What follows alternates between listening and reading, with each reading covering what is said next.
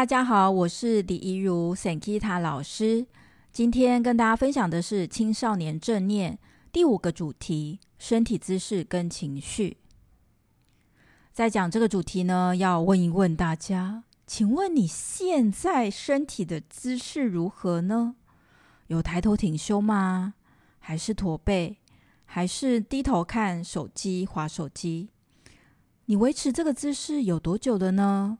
有超过五分钟、十分钟吗？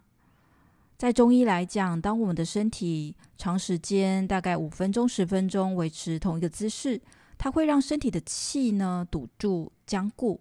那当我们更长的时间身体的姿势不动的话呢，气没有流动，这会让身体内部的血液循环不佳，长时间下来也会造成免疫力下降哦。那怡如老师呢带过。呃，国中、高中还有大学的青少年正念，我留意到台湾的青少年有一个身体姿势的一个普遍上的共同点，给你们猜，你觉得台湾的青少年大部分的站姿呢，他是抬头挺胸还是驼背比较多？你觉得是哪一种？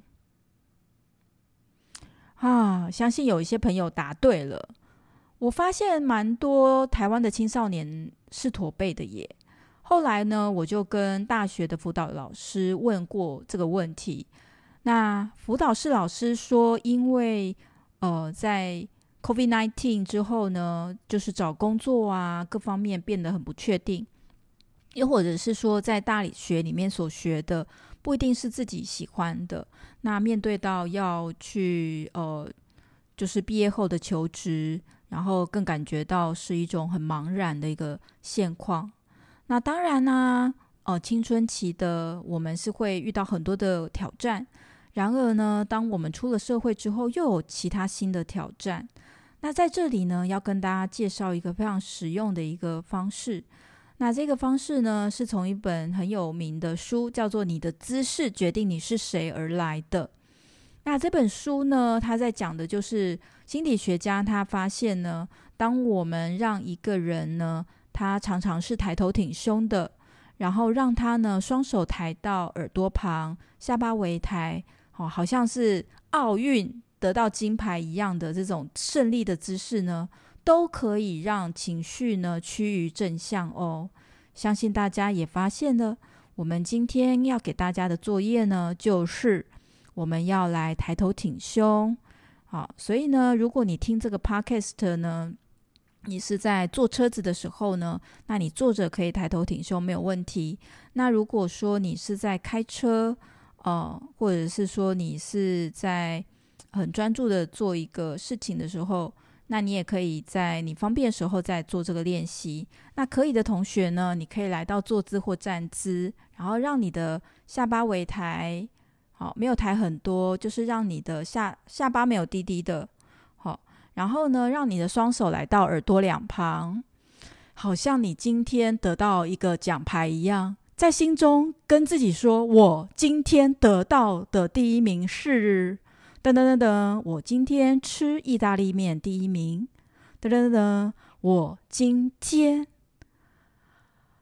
滑手机第一名。”我今天猜题第一名。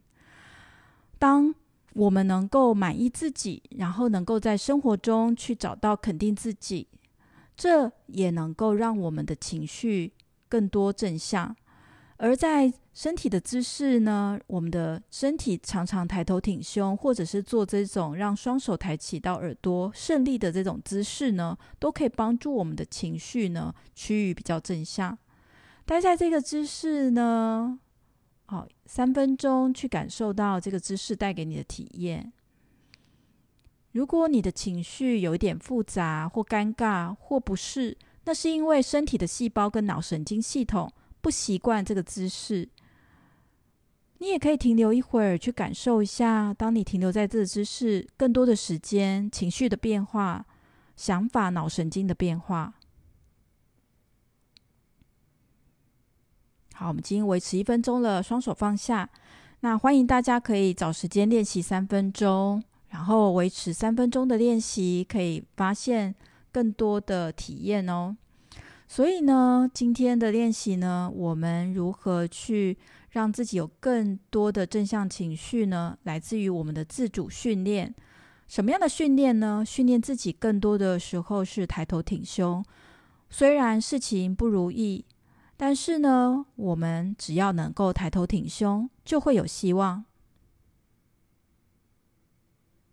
欢迎大家能够持续的聆听后面几集的青少年正念课哦。那我们下次见，拜拜。